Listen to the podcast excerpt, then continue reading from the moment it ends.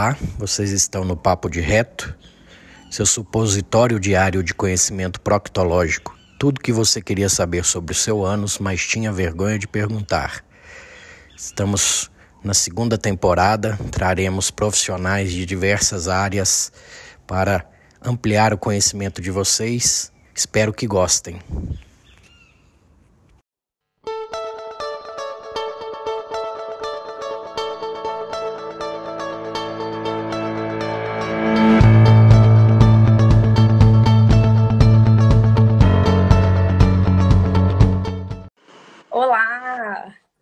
Boa noite, querida.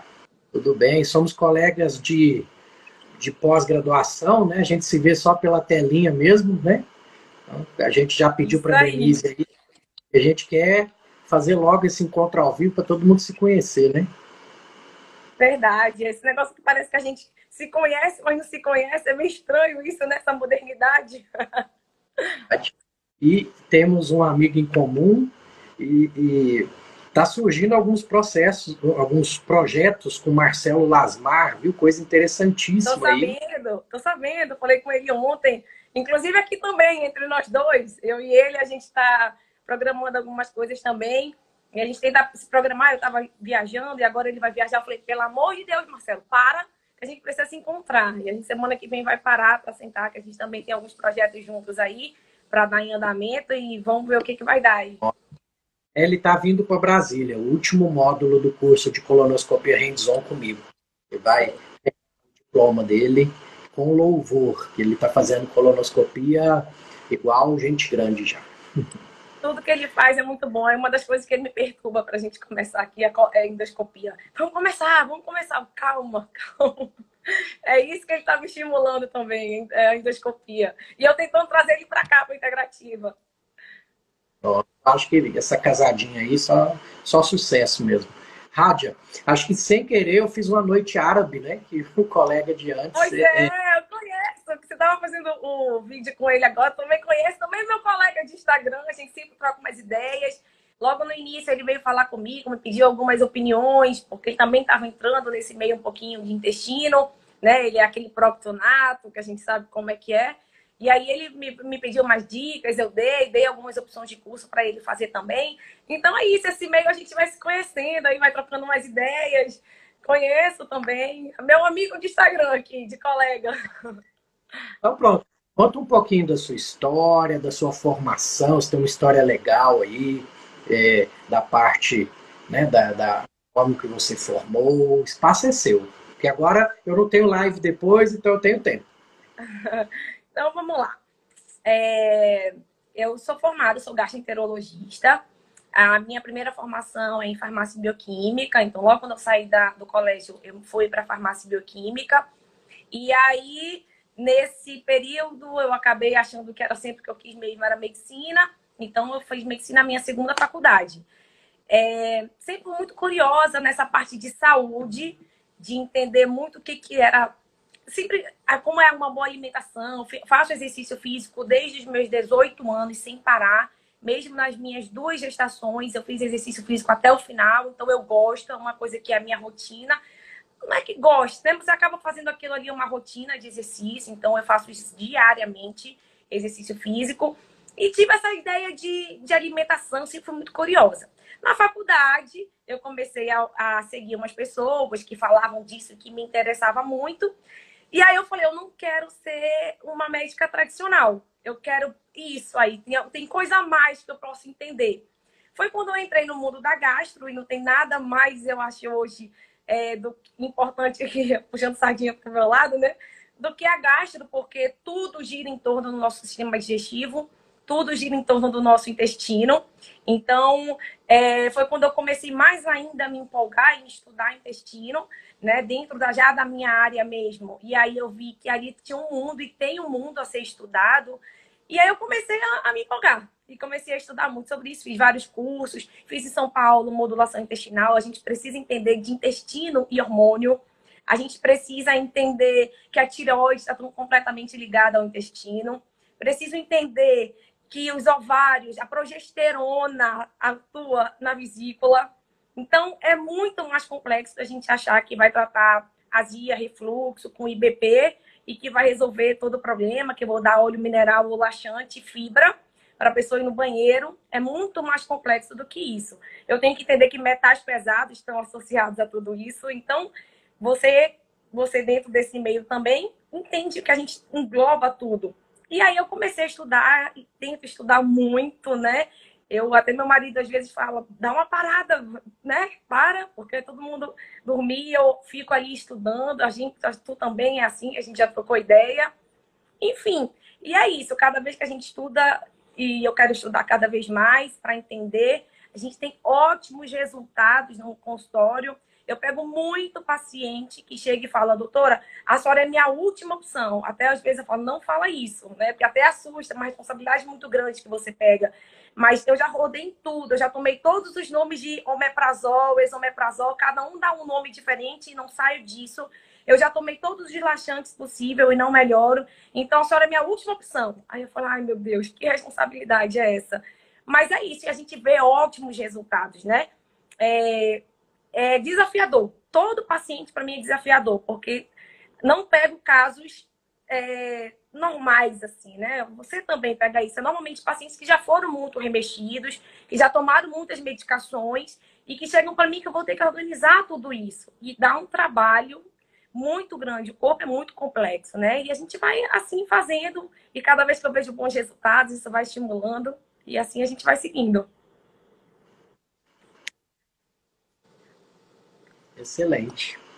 Então, assim, é, não podia ter escolhido alguém melhor para falar desse tema, praticamente inédito, direto com roupagem integrativa, né? Mas só para terminar a sua apresentação, é, uma mulher bonita dessa tem uma irmã gêmea ainda, que também é, é. médica, ela também é da integrativa. Tá, tá na integrativa, ela faz residência de GO. E aí, quando ela entrou na residência, eu falei, olha só, eu meio que dei uma ideia para ela fazer GO, que era uma das coisas que eu também tinha vontade de fazer. E aí eu falei, ó, você vai fazer GO, mas você não vai fazer GO normal. Falei, você vai fazer GO integrativa. Então, tudo que eu fiz e mais um pouco, eu comecei a estimular, fui dando dicas e ela começou a estudar. Ela tá mais pirada do que eu, para você ter noção. Que antes a pirada era eu da família, sabe? Que queria estudar isso, só falava de inflamação, só falava de intestino. Aí ela dizia, lá vem falar de intestino, lá vem falar de inflamação. Era assim. Agora tá mais pirada do que eu. Então, quer estudar tudo, quer ler tudo, é todos os cursos. Ela tá fazendo três cursos ao mesmo tempo. E no último período da residência, é, no último módulo da residência, eu falei assim, ó, ela falou, o que, que eu faço? Eu quero fazer mais isso, eu quero fazer mais isso. Eu falei, é assim que a gente fica. Quando é picado pelo, pelos estudos da integrativa, você fica e agora ela tá falando a mesma língua que eu, a gente troca ideia. Às vezes eu ligo para ela e falo, tô com um paciente assim, o que é que tu me indica fazer? E a gente tá, eu tô adorando ter ela do meu lado, falando a mesma, tá tendo a mesma comunicação que a minha, e vai ter ela do meu lado, então, pacientes com SOP, endometriose, que eu trato, mas que eu precisaria, com certeza, de uma ginecologista integrativa do meu lado, né? Que olhar, tivesse esse olhar mais holístico da coisa. E aí, agora, eu tô terminando só, esperando ela terminar a residência, e a gente vai juntas aí tocar o barco. Maravilha. Então vamos lá. O que, que você preparou aí? O que, que é esteatose hepática? Você tem muito isso no seu consultório? Como é que está a incidência dessa patologia? Pois é, né, Euripides? É, é, ao mesmo tempo, é muito comum e é assustador. É, tudo bem que eu tenho né, uma amostra viciada, porque cai muito isso no meu consultório, pela gastro, não tem como. Mas eu acho que qualquer médico hoje é, tem que ter noção do que é esteatose hepática, né? Você leva todos os seus exames para os médicos e acaba, é como eu falei hoje, negligenciando um pouco. Ah, é só uma gordura leve. Ah, faça exercício físico, melhora sua alimentação, vai melhorar. E a gente sabe que não é assim. Claro que isso é o básico, né? Que a gente tem que falar para o paciente, mas é muito mais profundo, muito mais intenso do que a gente achar que é uma leve gordura no fígado. E não é. É uma síndrome metabólica que veio aumentando de, das décadas para cá, dos anos 80 para cá. associado à obesidade, associado à diabetes, associado a esse mundo moderno, a essa alimentação completamente errada, desequilibrada, sedentarismo, estresse. Então, eu vou somando todo esse processo inflamatório no corpo que me combina a uma, uma alteração grave no fígado. Isso é grave. Então, quando eu olho um fígado, é, mesmo com gordura leve, eu tenho que pensar que o fígado cronicamente vai me levar a riscos aumentados de cirrose. E nos Estados Unidos é a segunda causa de, de transplante hepático por gordura no fígado. Então, eu pego pacientes novos, 38, eu já peguei um, 52 anos, com cirrose hepática. E quando a gente faz toda a anamnese, tira todos os, os diagnósticos de exclusão, né, de hepatites virais, enfim, de outras doenças autoimunes, eu vou cair na história que ele tinha gordura no fígado há muitos anos. E é triste, porque às vezes já chega para mim com cirrose, é, é, todo edemaciado, varize de esôfago, e eu não tenho mais o que fazer muito por isso, né? Se a gente tivesse tentado isso, ele, se ele não tivesse ouvido falar, que eu já peguei paciente e falei, não, doutora, é porque me disseram que era só uma gordurinha no fígado que eu tinha que tratar. Mas como não dói, então fígado normalmente ele não dói. Então isso é o primeiro alerta que eu quero deixar aqui. Ah, doutora, não sinto nada no meu fígado. Então o paciente está com enzimas hepáticas alteradas e ele não sente nada. Então, acho que está tudo certo. E como uma leve gastrite ou aquele nervoso dá dor de estômago, o paciente se preocupa com o estômago. Então, muitas vezes ele vem para mim porque está com uma dor, eu pego uma gastrite neumatosa de antro, né, leve de antro, e o fígado da estetose grau 3. É a enzima hepática alterada e o paciente não está sentindo nada. Né? Então, eu falo assim, ó, eu me preocupo muito mais com o que está silencioso do que o que está gritando aqui na minha frente, que é o seu estômago. O estômago é a porta de entrada de tudo. Eu falo que ele é a galinha escandalosa do corpo. Então, tudo ele reclama. Entrou ali qualquer coisa, ele dá logo o alerta que não tá legal. E o fígado, que é um órgão nobre, não. Ele vai ficar ali sendo inflamado, né? E eu vou cronicamente levar alterações com riscos elevadíssimos, né? A gente já sabe que a esteatose hepática está ligada a doenças cardiovasculares, está ligada a neoplasias, principalmente também associado a, a adenomas e, e riscos de pólipos intestinais. Tá? Vários estudos já mostram essa ligação do, do aumento de câncer de intestino com gordura no fígado, pelo processo eixo intestino-fígado, é, que eu vou já comentar aqui um pouquinho. Então, tá tudo muito ligado. Então, não é uma simples gordura no fígado. E aí eu vou pro primeiro ponto, né? É, da onde está vindo essa gordura no fígado? A gordura no e... fígado, ela é, ela é uma união de eu já deve ter ouvido isso, Rádio. Ah, então é, eu tenho que diminuir a gordura, então, que eu estou comendo? É por isso que ela está indo para o meu fígado? Como é que é isso? Conto isso todo dia. Então, assim, aquelas. É, aqueles percalços da medicina que a gente costuma dizer que é meio controverso, então eu como gordura e não tenho gordura, não. Para começar, a gente vai tirar o primeiro mito né, da história. Gordura é fundamental para o corpo. Quero que vocês entendam isso. Gordura faz parte de é, de mielina produção de hormônios. O intestino só funciona à base de gorduras. Não sei se vocês sabem disso, não é só fibra, não. Eu preciso de gorduras saudáveis dentro do intestino. Então, eu preciso do azeite, eu preciso do ômega 3, eu preciso do abacate, eu preciso da gordura dos alimentos, da carne, da proteína. Eu preciso desses alimentos dentro do abacate para que eu é, faça um metabolismo de colesterol, de produção de, de vários hormônios. Tudo eu preciso de gordura né? Então, primeiro mito, o problema não são os alimentos gordurosos.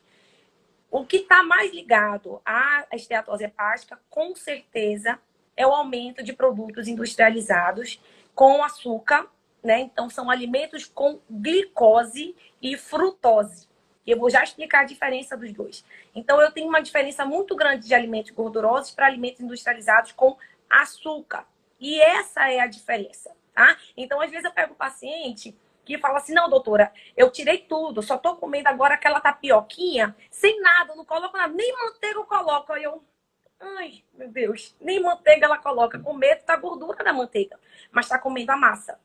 Tá? Então, ah, doutora, eu não tô comendo nada, assim, só o pão integral. O que, que tem o pão integral? Tem massa, do mesmo jeito. Então, fala, se você quiser comer a, a, a, a fibra, coma a fibra fora do pão. Eu não preciso do pão para levar isso para dentro. Você está entendendo? Então a pessoa acha que está comendo ali aquele nome mais arrumado para colocar a mesma quantidade de açúcar para dentro. Então, eu preciso tirar a resistência à insulina desse paciente. Que eu, é, eu falo assim, paciente, é triglicerídeo, gordura no fígado, é o acúmulo de triglicerídeo no fígado, certo?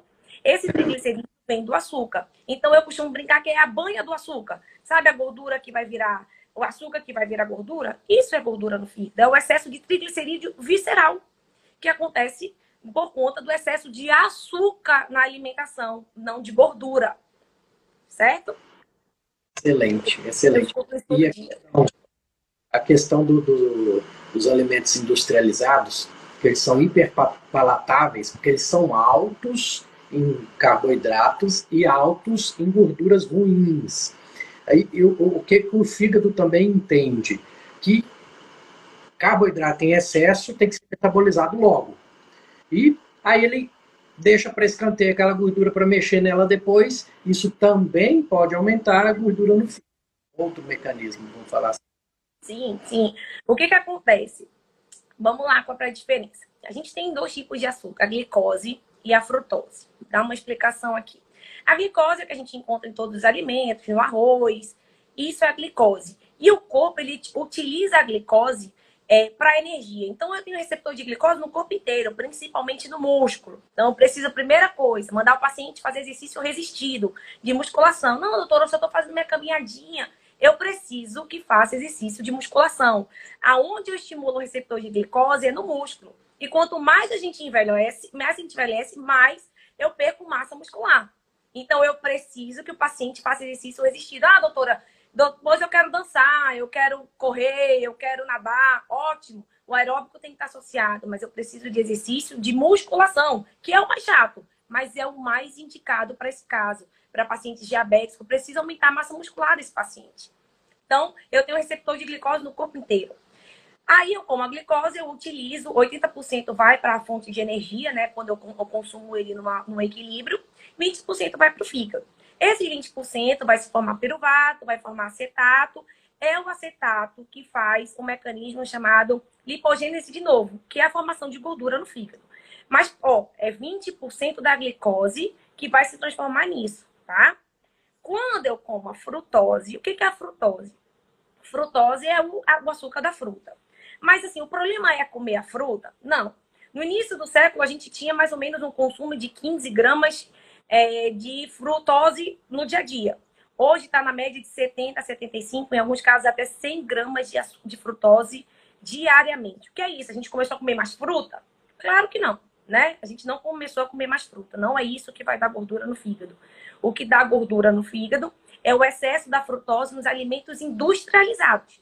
Então, a frutose ela é muito mais barata, ela é muito mais doce do que a glicose, ela faz a crocância do alimento, então ela deixa o alimento mais, é, mais tempo de prateleira. Então, tudo isso eles perceberam que a frutose faz, e eles acharam isso, a indústria alimentícia achou isso máximo. Então, eles começaram a colocar excesso de frutose, xarope de milho, dentro dos alimentos industrializados, para que eles dessem toda essa palatilidade, fossem mais baratos, tá? E aí o alimento é crocante, é gostoso, aquela bolachinha fica mais gostosa né? Tem um, um estímulo palatável muito maior do que a glicose.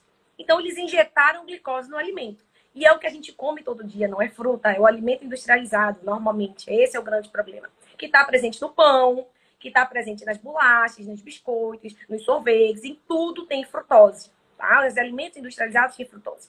E o que, que acontece com a frutose? A gente não utiliza a frutose como fonte de energia. A frutose, quando ela entra pelo fígado através do GLUT5, eu tenho direta absorção e vai direto cair no fígado. E é essa é, vai formar citrato e o citrato faz muita esse mecanismo de lipogênese de novo, que é esse mecanismo de produção de lipídios, tá? Que vai se transformar depois em triglicerídeo.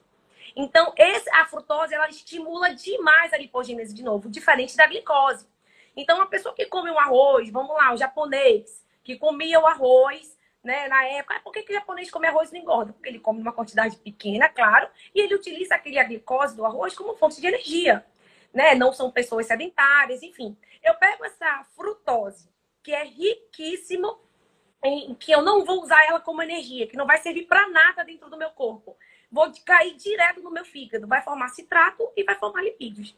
Então, esse é um mecanismo diferente de frutose e de glicose. São completamente diferentes. A frutose é muito maléfica para o corpo. Não é uma fruta. É, como eu falei, são os produtos industrializados que acaba acontecendo isso. Pronto. Esse é o mecanismo. E, e isso aí tem uma outra lenda urbana, entre aspas, aí na nutrição, né? Da, da questão do ácido úrico eh, para gota, né, vamos falar assim, mas o pessoal tem que entender que o mecanismo é mais ou menos o mesmo. É glicose em excesso que está virando ácido úrico, não é a proteína, não é a carne. O pessoal tem que parar de pegar mecanismos e entender mesmo fisiologia. Né? Hoje eu peguei uma paciente com. Eu não tinha o exame de ultrassom dela, eu peguei ela com uma, um ácido úrico de 7,5. Ela falou, mas que nunca me falou que o ácido úrico estava alto. Aí ela falou, o que eu tenho que tomar remédio para ácido úrico, parar de comer carne? Eu falei, não, você tem que olhar o seu fígado. Você tem que olhar o excesso de frutose que está comendo. Né? E a gente sabe que o, o, ácido, o, o ácido úrico ele inibe óxido nítrico, que é um vasodilatador, então aumenta mais o risco ainda de hipertensão. Então, se eu já tenho um problema de risco cardiovascular por si só pela gordura no fígado, eu pioro ainda quando eu aumento o ácido úrico, porque aumenta o risco de hipertensão. Então, olha, é muito mais complexo do que o ácido úrico é um, é um fator inflamatório, é um dos parâmetros inflamatórios que eu vejo do fígado e do corpo. E não adianta eu tomar remédio para baixar o colesterol. Eu tenho que tratar a causa, eu tenho que ir na célula, eu tenho que ir na energia, na produção de ATP desse paciente para entender que ele está inflamado quando o ácido úrico dele está alto. Ácido úrico tem a ver, assim como a ferritina, a ver com inflamação hepática, totalmente. Então não adianta tomar os remedinhos para baixar ácido úrico, não. A gente tem que ir na base do problema. É muito mais complexo do que isso. E o pessoal tem que entender também que tudo tem um porquê. É, que o ácido úrico ele também é um potente antioxidante. Então, ele está subindo para tentar compensar algumas coisas que está errada ali também, né? Para tentar te desinflamar. O, o, corpo tem esses mecanismos de feedback que uma hora a casa cai, que é aí que vem as doenças, né? Mas seu corpo está lutando. Vamos lá, vamos ajudar nosso corpo, né, né Rádia? Ajudar o nosso corpo. E aí é quando eu pego esses, essas é, aberrações alimentares, é, o que eu queria falar muito aqui, assim, é, que eu acho que de mais de prática possível é o que, que eu faço para ajeitar o meu corpo nessas, dessas coisas alimentares. Então, quando o paciente chega às vezes com uma dieta, eu, eu, eu puxo logo a dieta. Falei, deixa eu ver sua dieta. Primeira coisa que eu quero ver. Né? Quando já passou, às vezes, até mesmo por um profissional, enfim, eu preciso olhar. Porque tem lá o famoso pão integral, que é pão. Então, olha só, gente, quando eu coloco pão integral, ali tem trigo tá? Além do processo inflamatório, que depois a gente faz uma live só para falar sobre alimentos inflamatórios, que eu também adoro falar. Então, além do processo inflamatório que o glúten tem, que a gente deixa isso aí um pouquinho à parte, eu tenho o trigo, eu tenho a massa. Então, eu diminuí, quando eu coloco a palavra integral, eu diminuí o índice glicêmico, que é a corrida do açúcar no sangue. Mas eu não diminuí a carga glicêmica. Então, aquele, aquele pão que tem massa, ele vai entrar dentro do corpo, tá?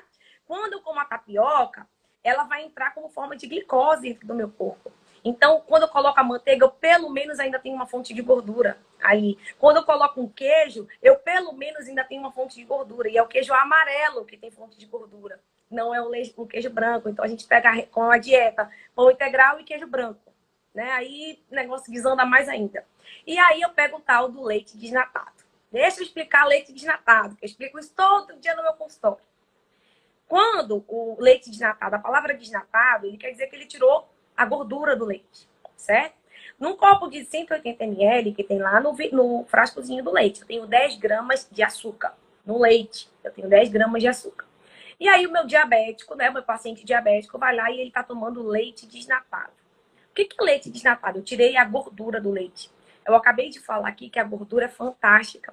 E eu preciso da gordura do leite. Aí vai ficar o que dentro do leite desnatado? O açúcar.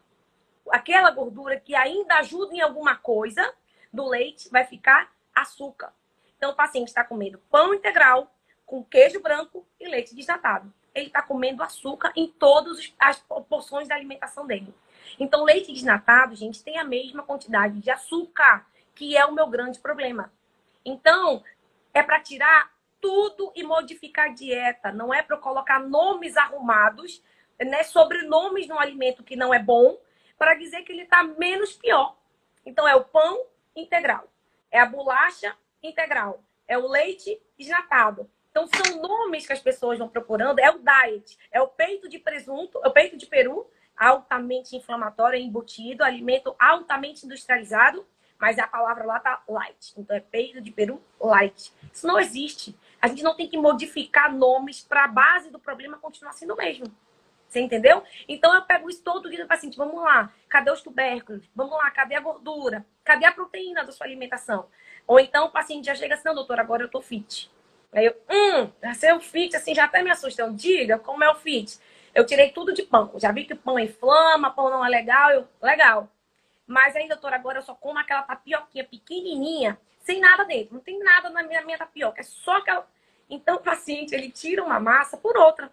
Entendeu? Ele fala, mas não pode comer. Eu falei, não, uma tapioca tem de duas a três vezes mais açúcar do que um pão, dependendo do tamanho da tapioca. Então você tirou uma massa e colocou outra, não adiantou nada. E a pessoa tá com medo da manteiga, que estimula a butirata, inclusive, né? É, é até melhor a manteiga.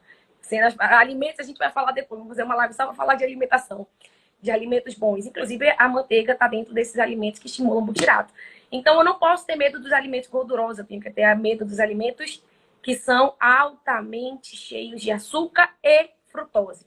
Então, aquele alimento que tem xarope de milho, maltodextrina, dextrina, são os nomes arrumados também que você olha lá no rótulo, e você vai ver que ali está carregado de frutose, que é ainda pior do que a glicose. O mel tem frutose, tá? O mel também. Às vezes as coisas são adoçadas com mel. Enfim, é isso. Então pronto, ficou muito bem explicado. O pessoal não entendeu aí que o problema é excesso de carboidrato, né? Que tem muitos estudos já mostrando que não é moda, gente. dieta low carb não é moda, tá? Não. Aquela terapêutica, é terapêutica para diabetes, é terapêutica para esteatose. Tem estudos mostrando aí que duas, três semanas de low carb melhorou, reverteu esteatose hepática. Então o pessoal tem que cair essa ficha e parar. Não é modismo. Eu escuto isso na minha pós de nutrologia, que eu fico até triste. Porque a gente tem que fazer o curso, né? E... Tem umas coisas que a gente ouve por aqui, né? Sai pelo mesmo lado, nem entra pro outro lado, não. Eu saio por aqui, assim. É mais ou menos isso aí. Pronto. Falando mal do óleo de coco, de um jeito assim, que eu falei, Jesus, aí você finge demência e continua na aula, né? Para não, não causar muita briga. Sim. E tá. eu fingi muita demência estudando minhas provas, sabe assim, eu fingi muito. Falei, eu aprendo para a prova e tiro para a minha vida, sabe? Porque é completamente diferente do que a gente vê no dia a dia. A gente as pessoas com medo de gordura, as pessoas com medo de proteína, as pessoas com medo de, da proteína animal, né? A gente tem muito isso, infelizmente. A gente tem muito medo das pessoas por comerem ovo, sabe? Ah, vai aumentar o meu colesterol o ovo. Gente, isso aí já caiu por terra e quem fala isso, meu Deus. E aí eu pego o paciente e falo, nossa, doutora, mas o, o colega falou que eu tinha que comer pão integral e leite desnatado. E que eu tinha que ter medo do café, não do leite, sabe? Então, aí tu. Ó, vamos esquecer tudo que você ouviu. Vamos tentar um novo tratamento aqui, uma nova estratégia para você me dizer como é que você fica. Vamos tentar mudar isso aqui, vamos diminuir esse excesso de carboidrato da sua alimentação, vamos fazer exercício físico. Então, assim, aquele paciente que já sabe a minha linha de tratamento, eu costumo sempre falar assim: é, se ele está me procurando, é porque ele quer mudar. Então, eu não vou poder, eu não vou ficar jogando um monte de palavra para que ele feche a porta do meu consultório e não faça nada do que eu falei. Não adiantou ele pagar uma consulta, ele fazer exames, né? E achar que a, a, solução do problema dele vai estar em tomar cápsula. Então, ele está com gordura no fígado, ele vai tomar um monte de remédio. Ele está com deficiências é, é, nutricionais, ele vai tomar um monte de, de, de suplemento. Se ele não tratar o básico que ele causou, se ele não dormir, se ele não comer bem, se ele não gerenciar o estresse, eu sempre falo isso, ninguém é, acaba o estresse, a gente está numa vida muito louca, mas a gente aprende a gerenciar, tem formas de gerenciamento, tem terapias, tem meditação, enfim. Eu tenho que ajeitar com todo do paciente. Então, se ele veio me buscar, a primeira coisa que ele tem que entender é: eu vou fazer mudança de vida dele. Eu vou fazer mudar os hábitos dele. Porque se for para lá para escutar tudo que eu tenho para falar e não mudar, perdeu tempo. Perdeu tempo, porque comigo ele vai escutar tudo que ele não escutou, ou que ele escutou meia boca em outros colegas, enfim, em outros tratamentos, e que hoje eu vou tentar mudar todo o estilo dele, da hora que dorme à hora que acorda. Inclusive a alimentação, que é tudo que a gente tem. A máquina do corpo só funciona com o alimento, né? É, qual é o alimento? É o combustível. Então, eu costumo falar, se o combustível tá sujo, Nessa gasolina do corpo tá suja, a gente vai andando e guiçando. O carro vai andando, mas vai. É, é o que eu pego no, no meu dia a dia. A pessoa tá vivendo e sobrevivendo. Cheio de mazelas, cheio de queixas, poliqueixosos, não tem qualidade de vida. Enfim, e está tudo associado a uma péssima alimentação, uma péssima noite de sono, uma, um sedentarismo enorme, a um estresse enorme. Enfim, a gente vai ter que pegar esses pacientes e tentar modificar todo o estilo de vida dele. E isso não é fácil, claro que não é. Maravilha, maravilha. É muito bom, né? Quando é, é igual o nosso grupo da voz lá, todo mundo fala a mesma língua, é, a gente se sente acolhido, né? Porque é isso aí. É isso aí. A gente fica meio bichinho do mato, mas é, isso é, é aí. muito eu adoro, assim, quando eu tô conversando com a minha irmã, que eu troco uma ideia com ela, eu falo, ai meu Deus, finalmente eu tenho alguém para trocar uma ideia comigo. Parece que a gente não se sente assim, né? É tão um peixe fora d'água, de tanto que a gente vê. É... Enfim, é umas coisas assim, umas aberrações no dia a dia, né?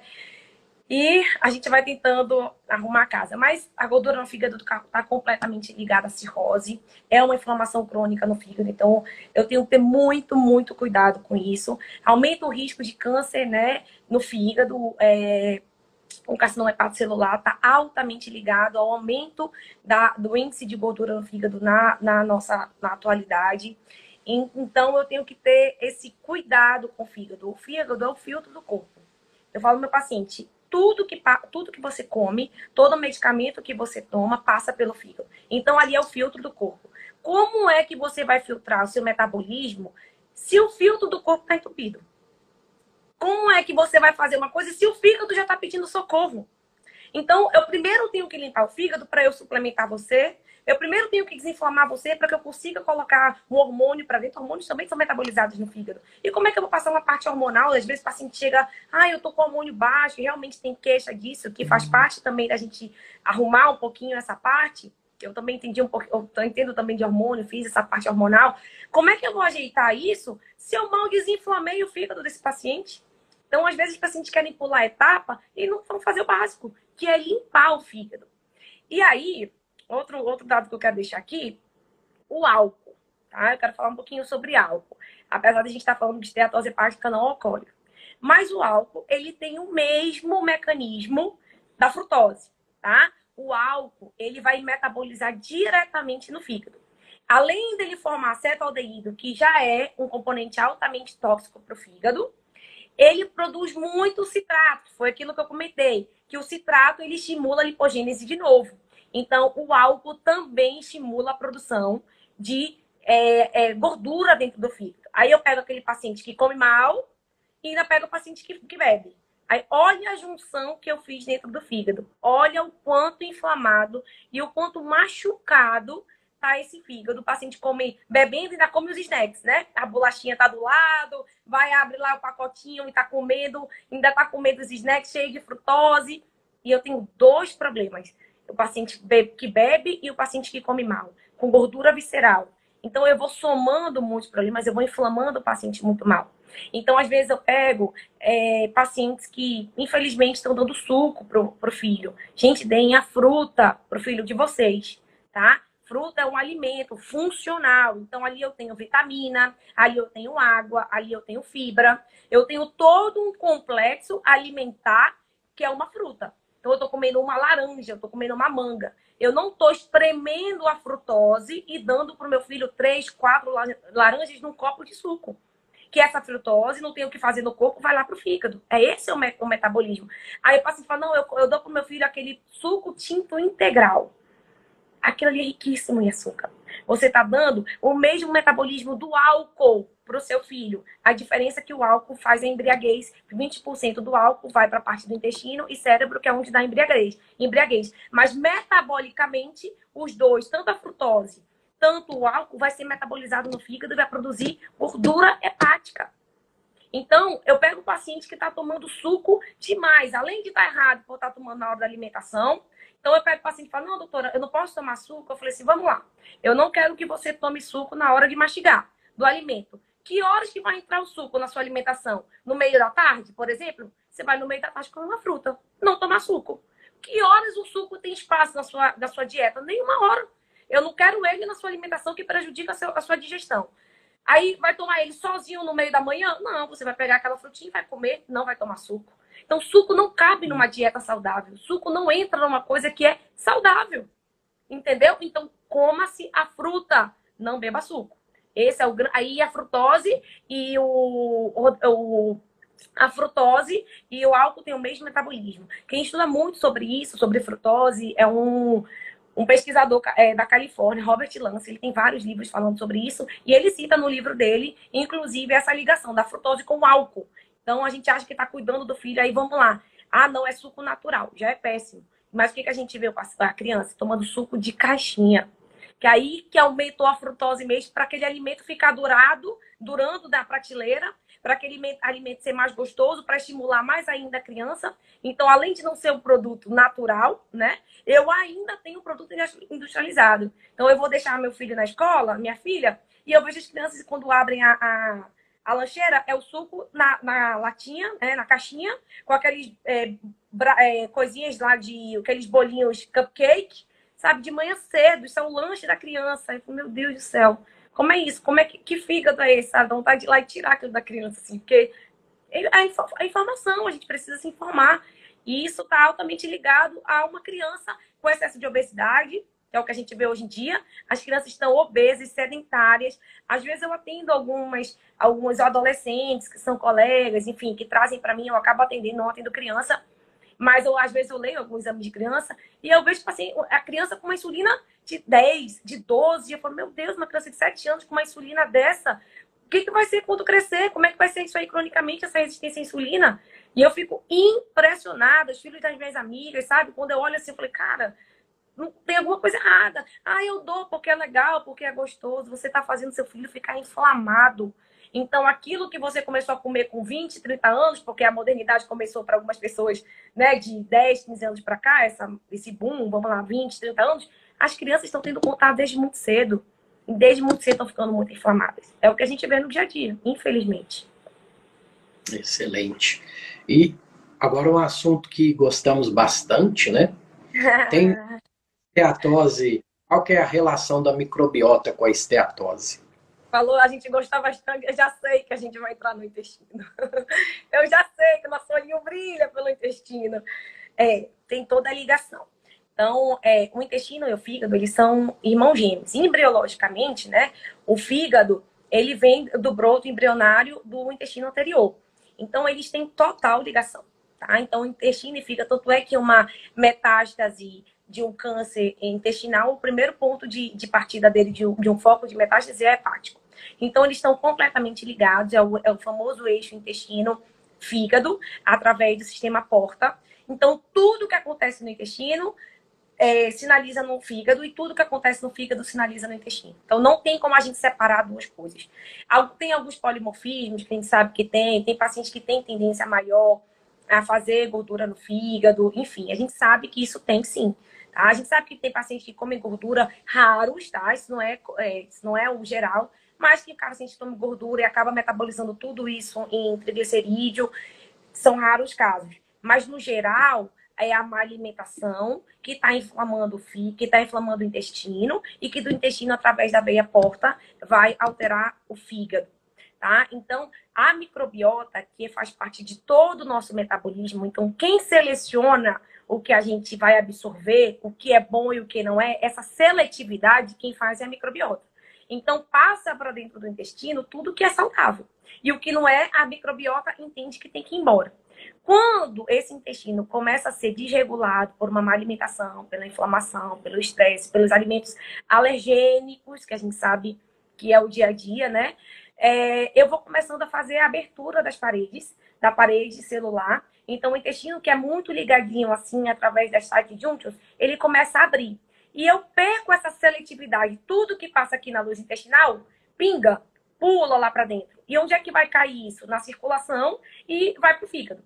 Quando chega no fígado, esse intestino que está liberando citocinas inflamatórias, porque o intestino está todo inflamado, ele vai é, alcançar o fígado e vai causar inflamação no fígado. Então, é através do intestino inflamado, é através da ligação com o intestino que o fígado se inflama. Então, eu não tenho como separar uma coisa da outra. A frutose, ela é absorvida através do GLUT5 no intestino delgado. Então, tudo é absorvido no intestino. O que vai para o fígado, primeiro passa pelo fígado. E quando o fígado se inflama, automaticamente o intestino e vice-versa. Esse é o mecanismo principal de ligação, através do LPS, que vai estimular Toll-like receptors, que a gente sabe que, ele, que vai estimular citocinas inflamatórias, e as citocinas inflamatórias vão parar no fígado e inflamar ainda mais o fígado. E mais, eu digo, alguns estudos mostram, tá? Pacientes obesos e que têm gordura no fígado têm a tendência a fazer uma microbiota que produz etanol, tá? Que tem produção aumentada de etanol.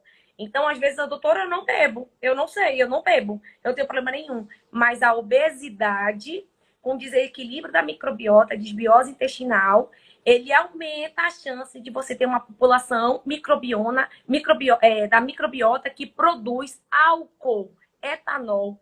Então, a criança que está comendo mal, que está desbiose, ou adulto, ele está produzindo também álcool dentro do intestino dele. Então, olha como o negócio é muito mais complexo. Ah, então eu não tomo álcool, eu estou livre do problema. Não, você não está livre do problema. Os estudos estão mostrando cada vez mais a ligação das, das bactérias que produzem etanol nos pacientes obesos. Então, isso é muito sério, isso é muito grave. Então, a paciente está intoxicada de todo jeito. Além da alimentação, uma microbiota alterada que vai aumentar o risco de produção de etanol, que vai aumentar a inflamação e que vai estimular meu fígado.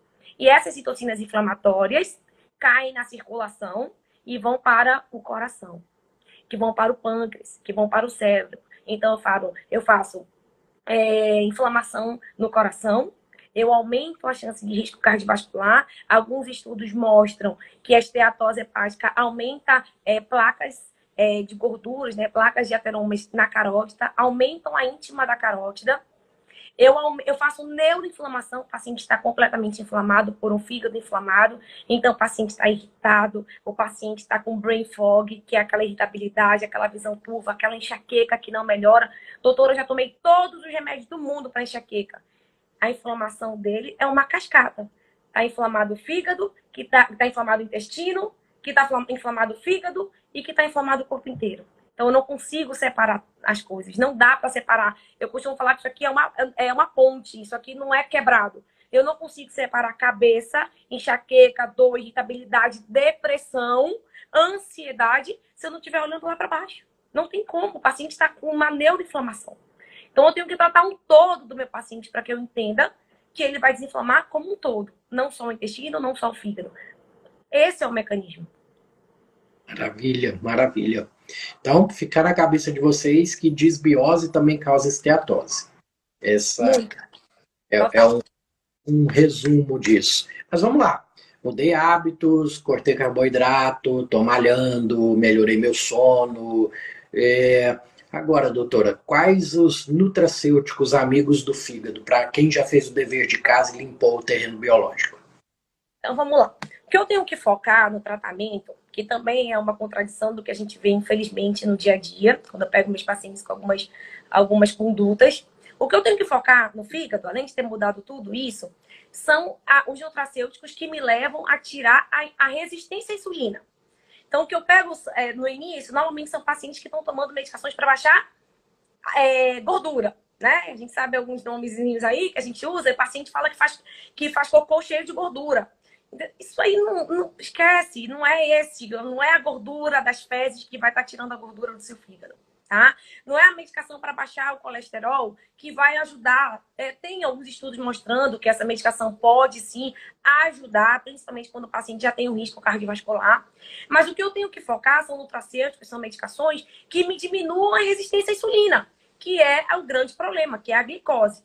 Então, aí, primeiro, eu tenho que desinflamar. Eu gosto muito de alguns hepatoprotetores, gosto muito da silimarina, tá? Eu gosto muito. Não, não é que eu gosto, assim, é fundamental que eu use a N-acetilcisteína no meu tratamento, porque ele, é um, é, ele vai estimular a glutationa, que é um potentíssimo antioxidante. Então, eu tenho que ter a N-acetilcisteína. Eu gosto muito do mioinositol, tá? A berberina, falodendro, eu adoro, só tenho cuidado se o paciente não está com uma, uma, inflamação hepática já. Mas quando ele não está, eu gosto muito de usar como estratégia o felodendro. Vamos lá mais. Eu gosto muito da, da, do extrato de bergamota, também diminui ali os triglicerídeos. Uso a metformina quando há necessidade. Muitas vezes eu inicio com a metformina, aí eu tenho que ter cuidado com essas outras medicações que eu estou passando, né, para não juntar tanto hipoglicemiantes assim, apesar da metformina não ser hipoglicemiante, mas eu posso baixar muito a glicose do paciente. Então eu tenho que ter esse feeling também. Eu tenho que ter esse cuidado. Não posso jogar tudo de uma vez na fórmula do meu paciente. Eu tenho que desinflamar primeiro ele. E eu vou usando essas estratégias para diminuir a resistência à insulina. Eu gosto muito do picolinato de cromo, né? É, é fantástico, eu amo picolinato de cromo, porque além de eu diminuir a resistência à insulina, eu também ativo a mitocôndria. Então eu ajudo ali na fadiga mitocondrial, picolinato de cromo. Enfim, eu vou ajustando essas ideias dentro do meu paciente, vou limpando o fígado. Eu costumo falar assim: é, a, a medicação é um plus, é um a mais. Eu vou ajudar a faxinar quem vai limpar o fígado. Então, assim, a medicação é como se fosse a vassoura e o balde, tá? Então, eu tô dando para ele aquilo. Quem vai fazer a limpeza da casa, quem vai fazer a faxina do corpo é o paciente. Então, aquilo ali vão ser é, utensílios a mais para que eu comece a limpar o fígado. Mas isso não quer dizer que eu vou tomar o remédio e que vai estar tá tudo resolvido. Ah, não, já estou tratando a gordura no fígado. Falei, ah, o médico já me passou medicações, eu já estou tomando. Mas o que, que você fez para mudar? O que, que mudou na sua rotina? Qual alimento que você tirou? Qual estratégia que você melhorou? Não, ele não me disse isso. Falou só para tomar aqui esse, essa silimarina, que é o que mais comum aí na, na drogaria, e mandou tomar isso aqui por dois meses. O que, que adiantou? É meio que eu dar o balde, é eu dar o, o, o, a vassoura, mas o paciente não tem mão. Vai limpar como? Você entendeu? Então eu preciso ter estratégias no geral para fazer essa, essa mudança dos hábitos, que é fundamental. Eu não limpo o fígado se eu não tratar o hábito. E os nutracêuticos vêm para limpar, para ajudar, para desintoxicar, para desinflamar. Esse é o objetivo. Ótimo. E nesse caso, Rádia, o, o, o ômega 3 é bom também? Você costuma usar?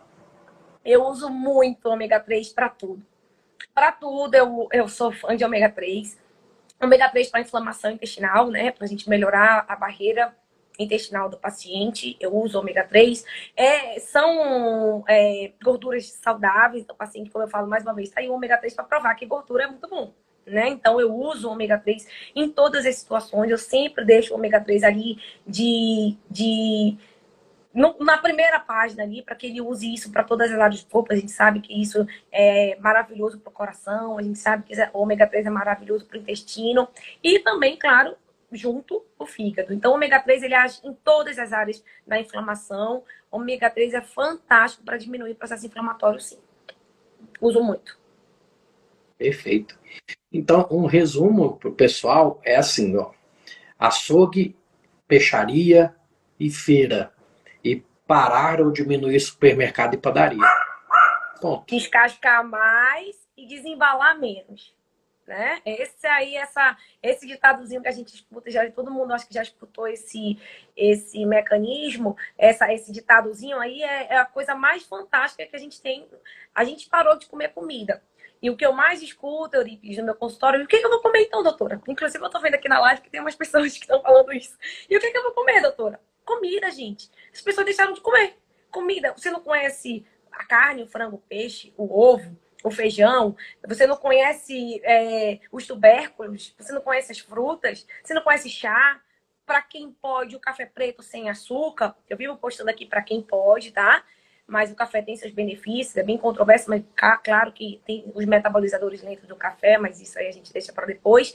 Mas enfim, tem chá, tem suco, tem comida, você vai almoçar comida, você vai comer salada, você vai comer fígado, você vai comer as folhas escuras que são maravilhosas. Então, tem tanta coisa pra gente comer. A gente vai comer o omelete, a gente vai comer o ovo do jeito que quiser. Ah, então, doutora, só ovo cozido, né? Não. Você pode comer o ovo no azeite de vez em quando para mudar. Você pode fazer um omelete no óleo de coco. Então, tem outras estratégias. Claro, eu preciso de uma nutricionista do meu lado, né? Ninguém faz nada sozinho, isso é um tratamento multidisciplinar. Eu preciso do terapeuta quando a pessoa não está com essa ansiedade do alimento. Eu preciso da nutricionista, então quem a gente arruma, eu escrevo normalmente para o paciente o que, que eu não quero que ele coma.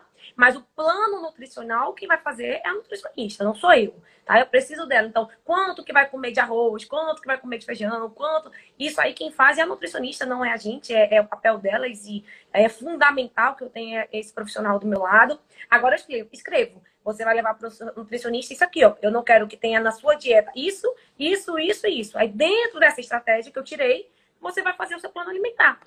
Então, eu preciso de um nutricionista que fale a minha língua, né? Eu preciso um nutricionista que entenda o que é alimento inflamatório. Infelizmente, a gente ainda não tem, assim como em todas as áreas, como a gente também não tem é, as, né, as, pessoas da classe que não falam nossa língua também tem, como todo profissional. E eu preciso, eu, muitas vezes eu tenho que passar é, mandar paciente para osteopatia e eu tenho um osteopata que eu mando aqui em Manaus, então eu coloco muitos pacientes para ele. Eu tenho que ter um paciente de denti um dentista integrativo que entenda o que é uma boca saudável para ter um corpo saudável.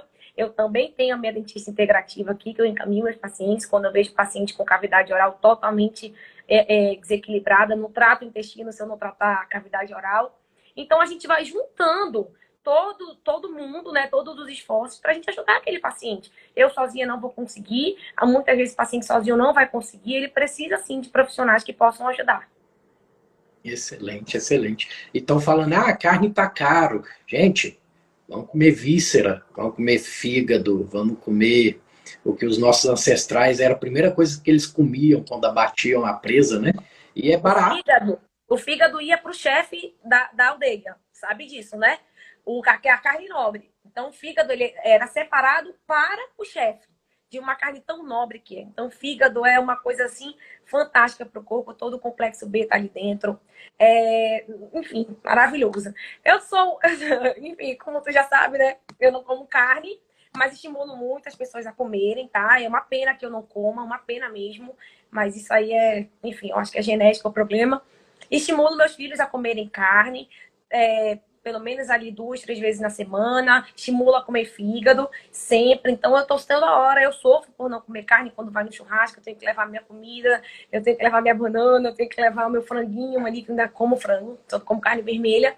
Mas é fantástico, tá? A carne tem que ser comida e, na verdade, diversificar. Um dia uma carne vermelha, o frango, o peixe, a carne suína, um dia o salmão, um dia, enfim, né? Diversificar é, a carne de caça, esse é o, o, o, legal da coisa, né? Eu não fazer aquilo todo dia, a mesma alimentação. Esse, eu acho que aí tá o segredo da coisa. É quando as pessoas precisam de um nutricionista do lado, com certeza. Tá perguntando a Kátia, fígado de boi ou de galinha ou de, de bacalhau, fígado. Fígado. suma. Fígado, fígado das vísceras é, é... Ah, você vê, né? Como o fígado é tão tão um amor por ele que eu tenho, você vê, o fígado da víscera de um animal é fantástico, né? A carne mais nobre que tem. O fígado é um dos órgãos mais lindos que a gente tem, tão negligenciado, tão maltratado hoje em dia, sabe? De 20, 30 anos para cá, 20, 30 anos para cá, como o fígado está sendo maltratado, como o fígado está sendo machucado, como as pessoas estão descuidando de um órgão tão lindo, de um órgão tão metabólico, tão hormonal, sabe? Então, é, ó, um, como é que eu vou separar o fígado de uma tireoide? Não existe isso. Não existe isso. O T4, ele é, é transformado na formativa para T3 no fígado. Então, às vezes eu tenho uma tireoide alterada, na verdade eu tenho o fígado alterado. E aí a gente foca muito aqui na tireoide, né? Porque tá com uma, uma alteração no TSH, enfim, em outras partes aí, o anti-TPO, que eu tenho que olhar lá pro, pro intestino, quando eu tenho um anti-TPO alterado. Então, como é que eu vou fazer a tireoide funcionar? Como é que eu vou dar um, um T3 ativo para circulação? Se aonde eu faço essa transformação, que é hepática, o fígado está doente. Você consegue entender que a coisa é muito maior do que eu achar que eu vou ter que dar, que eu vou ter que, tipo, deixa para lá, é só uma gordura leve no fígado. Como assim? Como é que é uma, só uma gordura leve? E o que, que, eu, o que, que eu vou fazer com a tireoide desse paciente? Como é que eu vou fazer, uhum. ativar o hormônio desse paciente? Que se é lá no fígado que eu, eu ativo isso. Entendeu? Então, é um órgão lindo, é um órgão fantástico, que infelizmente está sendo machucado, maltratado. Essa é a grande verdade. E é aquela gordura. Isso, que é ah, eu tenho gordura leve. É, aquela gordurinha ali é a ponta do iceberg, né? Do problema muito sem dúvida, sem dúvida. Tem muito mais problema atrás disso aí. Traz muito eu... mais consequências, aumento de obesidade, de diabetes, aumento de risco cardiovascular, problemas da tireoide, inflamação é, é, intestinal, problemas, é, é, inflamação cerebral. É muito mais complexo do que o paciente dizer, olhar para mim e dizer assim, não, doutora, é só uma simples gordurinha. Ele me disse que é só uma gordurinha leve. O médico me disse que é só uma gordurinha leve. Mas quanto tempo você tem essa gordurinha leve? Ah, doutora, uns cinco anos atrás, quando eu fiz, já tinha essa gordurinha leve. Então, cinco anos ele tem uma gordura leve e acha que tem que ser. Eu falei, seu fígado tem que estar tá limpo. Seu fígado não é para nem ter gordura leve. Seu fígado é para estar tá limpo para poder fazer as funções metabólicas que ele precisa. Então, não se conforme com menos pior. Não é menos pior que tem que estar. Ah, doutora, então já. Aí, doutora, já tá, tá melhor, já teve em grau 3, agora tá em grau 1. Eu falei, você está se conformando com menos pior? Eu não quero nada no seu fígado. Você não tem que querer nada de gordura no fígado. Não é o menos, o, me, o menos pior. De jeito nenhum. Rádia, o pessoal gostou tanto que eu acho que eu vou ter que te chamar outras vezes aqui. Vamos, eu tô aberta para isso mesmo. Eu amo falar, né? Eu falei para ti que a gente vai conversando e eu, e eu me empolgo falando isso. No meu consultório, eu sou a mais entusiasmada de jogar isso pro meu paciente, eu desenho pro paciente, entendeu? Eu falo, ó, vamos desenhar a boca, peço o meu desenho, tá? Mas eu faço a boca ali, eu faço o esôfago, faço o estômago, e eu vou desenhando, eu vou explicando todo, tudo isso para ele. Eu, eu amo falar sobre isso, eu, eu tenho que, eu acho que a informação é que vai tirar o paciente dessa desinformação, né? Eu acho que é quando a gente mostra, é isso aqui, é o canal de abertura para que a gente consiga levar informação para tanta gente, as pessoas que ainda vão assistir depois que vai ficar gravada. É esse o nosso objetivo aqui. Eu falo para um paciente dentro do meu consultório que eu estou tendo vontade de jogar essa informação para tanta gente que acha que tapioca é saudável, que pão integral é saudável e que leite de natar é saudável e que está com medo de gordura. Então, só da gente desmistificar isso aí e de mostrar a importância que é a gordura no fígado, isso é que a importância e a gravidade que é isso dentro do corpo para todos os sistemas, já é válido o que a gente está fazendo aqui, porque é esse o objetivo, é mandar a informação para o paciente mesmo. Excelente. Rádia, quero a live com a sua irmã também, viu? Fala para ela que o ah, convite. Sim, sim, olha, suplementação na gestação, ela é crânio nisso. Ela, nossa, ela é outra entusiasmada como eu, fala muito como eu, então ela vai adorar falar sobre isso. A gente troca pode, ideia. Assim, pode eu ela, eu quero, viu? Quero muito mesmo. Olha, a gente pode até fazer uma live juntas, ela aqui do meu lado. Pronto, perfeito. Troca muito uma ideia, vai ser muito legal. A gente vai juntos porque a gente vai falando a mesma língua e vai acrescentando. Enfim, a gente pode colocar aqui um espelho do meu lado aqui e a gente divide a rádio em dois. Pronto, vamos combinar, com certeza. Rádia, eu sempre peço para os meus é, convidados livros que mudaram sua vida. Pode ser da área, fora da área. É, que eu sou leitura. Então eu pego isso, anoto e boto na minha lista de leitura. Bom, um dos grandes que eu vi até o Mohamed falando aqui é aquele 10%. É, 10% é, humano, eu li já há um tempão, eu amo esse livro. Ah, eu amo livros assim. Eu tô lendo agora a Fisiologia do Trato Gastrointestinal, que eu sou apaixonada. Tava lendo, na verdade, eu tô lendo três livros. Estou lendo o, o Gaikon todo de novo, mas a parte da fisiologia do sistema digestivo. Então, agora eu estou focada em, totalmente ligada a isso.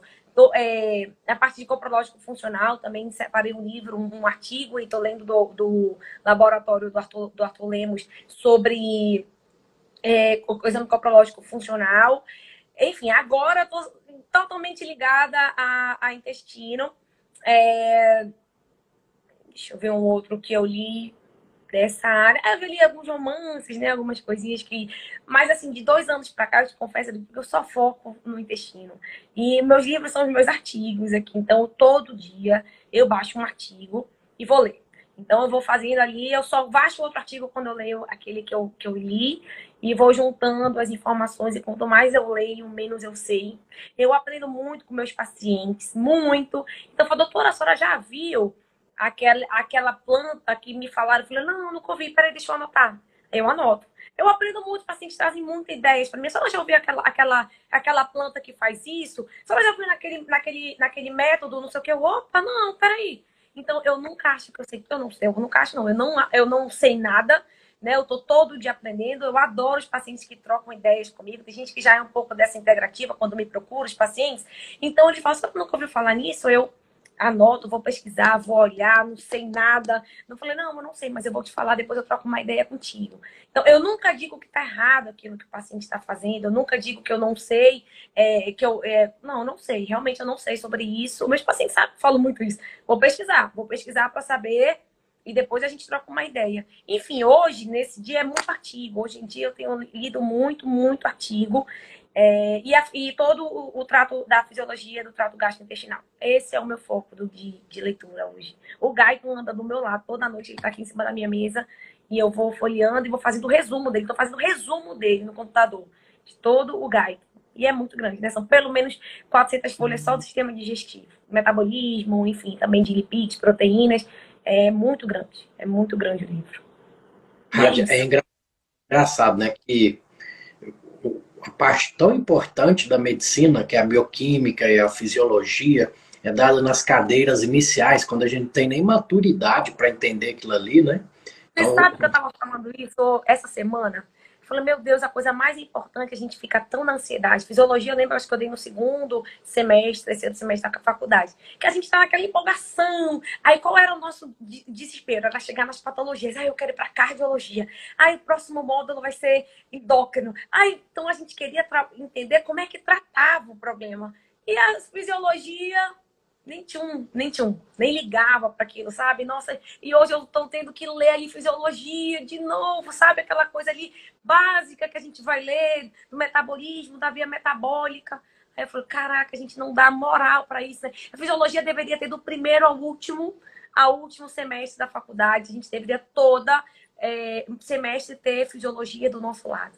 A gente trataria muito mais, entenderia muito mais o corpo do que só remediar. É essa a verdade. A gente remedia na faculdade. Excelente, excelente. Como que o pessoal te encontra? Estão perguntando aí quais seus projetos atuais, projetos futuros? Me conte tudo. Então vamos lá. Eu, é, a página do meu Instagram é doutora Radja Abdala. É, colocar a doutora Radja só vai apresentar, vai ter eu lá mesmo. É, eu agora eu tô começando a, a, não fazia muito muito aqui divulgação das coisas, mas enfim, fui cobrada isso, porque essa conversa que a gente está tendo aqui, eu conversava muito com amigos. Ai, doutora, explica isso mais, doutora, fale isso mais, doutora, expõe, explica isso para as pessoas ouvirem. E aí eu fui meio que cobrada a estar tá aqui nesse bate-papo, porque fora da tela eu sou isso aqui, é essa conversa, a gente vai para sítio fim de semana como eu tava, e é trocando ideia com as minhas amigas, é passando informação. Então agora eu estou usando mais a rede social, então é lá a doutora Rádia. No meu perfil está o telefone do meu consultório. Eu atendo é, presencial e também atendo online. Então, eu tenho alguns pacientes de fora, tem alguns pacientes que eu estou atendendo à distância também. É, enfim, eu também estou nessa coisa da endoscopia, que aí, Eurípides, depois eu vou conversar contigo fora daqui, para a gente trocar uma ideia. O Marcelo tá ó, me perturbando aqui para a gente fazer endoscopia, para a gente fazer colono. E eu não sei né? Porque eu amo, eu amo atender, eu amo essa paixão de atendimento. Aí eu tenho medo de deixar de lado um pouquinho isso. Enfim, são. Dá para dividir o amor, Rádio. Pode ficar tranquila, que é um, é um outro videogame que você empolga também. Você pode ficar tranquila. Pois é, eu falei para ele, a gente vai se, encontrar semana que vem, e aí eu acho que a gente vai acabar mesmo fazendo os nossos projetos e aumentar, né? Eu tenho muito curso para fazer que eu quero fazer ainda. É, ah, é dentro da área da integrativa, muitos cursos, eu fico com um monte de ideias. Só agora eu estou em três, três cursos, né? Duas pós e um curso. Só agora. Então, às vezes, meu fim de semana é de estudo. E aí eu tenho dois filhos, né? Tenho um marido, então às vezes o marido dá uma cobrada, porque a gente acaba se empolgando muito nisso aqui. Enfim, às vezes ele fala, amor, vai estudar de novo, amor, vai trabalhar de novo. As crianças já foram dormir, vai descansar. E eu tô ali naquela, tentando né, jogar em todos os lados. Mas é isso, eu vou tentar ver se eu começo agora a endoscopia, que é um projeto meu que eu estou adiando um pouco, mas eu não vou parar de atender, eu não vou parar de estudar essa integrativa, me, eu ficaria frustrada de não fazer isso, sabe? Porque quanto mais eu estudo, mais eu uso em mim. Então, acreditem, eu uso tudo que eu passo nos meus pacientes, tudo. Quer dizer, eu uso muito mais, né? Eu uso aqui a minha, a minha coisinha de suplementos, é cheia.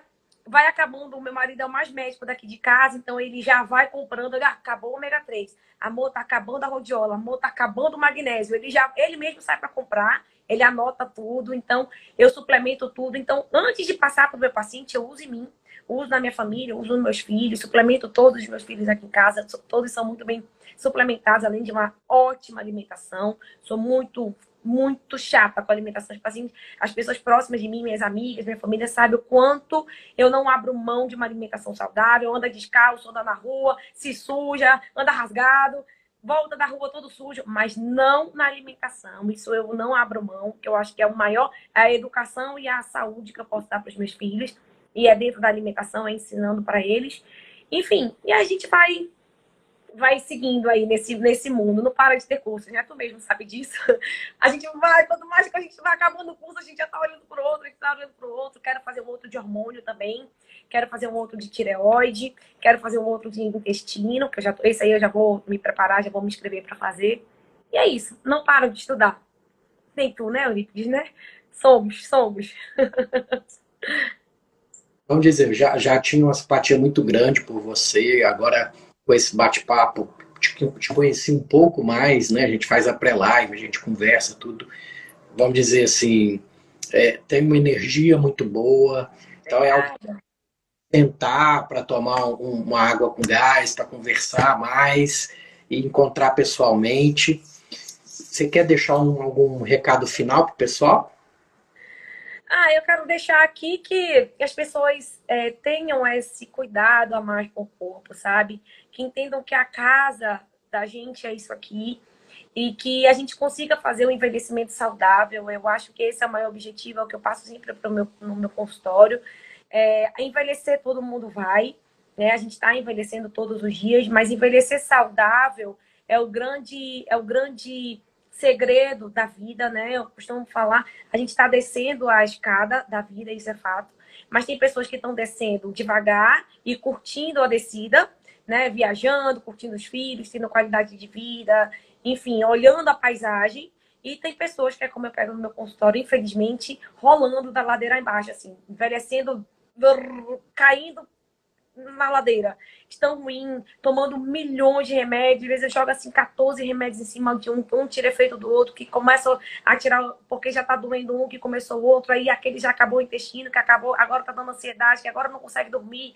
E eu paro assim, falei, ai meu Deus, como é que eu vou ajeitar tanta coisa aqui nesse corpo, sabe? Então eu acho que o cuidado que a gente tem que ter com isso aqui é a nossa maior riqueza, porque uma pessoa doente uma pessoa sem qualidade de vida, que é o que eu pego no meu dia a dia no consultório, é uma pessoa ruim, né? Não curte filho, não curte marido, não curte família, não curte nada, porque não tem tempo de tanta dor, de tanta mazela, de tanta queixa que o paciente tem.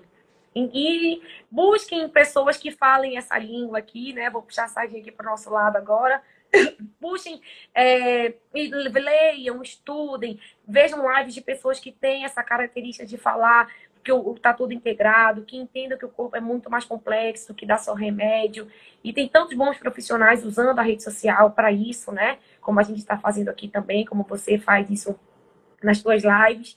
Enfim, então a gente está aqui para jogar essas informações e vocês sugarem o máximo que puder da gente. E a gente aprende de lá, vocês aprendem daqui, e assim a gente vai trocando essas ideias. Maravilha. Então vamos lá, vamos curtir o filho, esposa, você, marido. Fica com Deus, gratidão, foi muito bom mesmo, viu? Obrigada. Obrigada, fica com Deus também, A gente marca outra live aí pra gente conversar sobre outros assuntos. Acho que vão cobrar. Com certeza. Tá bom, então fica com Deus, meu amor. Beijo, obrigadão, viu? Obrigada por tudo. Beijo, tchau, tchau. Beijo, tchau, tchau, gente. Boa noite.